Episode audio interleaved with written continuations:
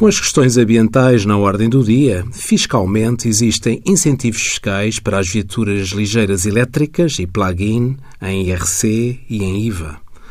As viaturas 100% elétricas não são sujeitas a tributação autónoma e as viaturas plug-in têm taxas de tributação autónoma mais baixas que as viaturas convencionais.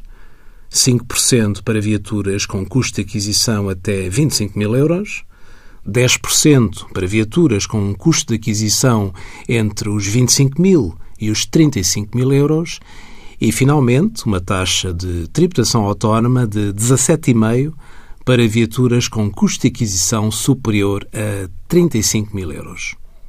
Em sede de IVA, é possível deduzir o IVA na aquisição, no fabrico ou importação, também na locação e transformação de viaturas elétricas ou híbridas plug-in, ligeiras de passageiros, ou mistas elétricas ou híbridas plug-in, quando consideradas viaturas de turismo, cujo custo de aquisição não exceda o definido na portaria para efeitos de aceitação das amortizações em sede de IRC.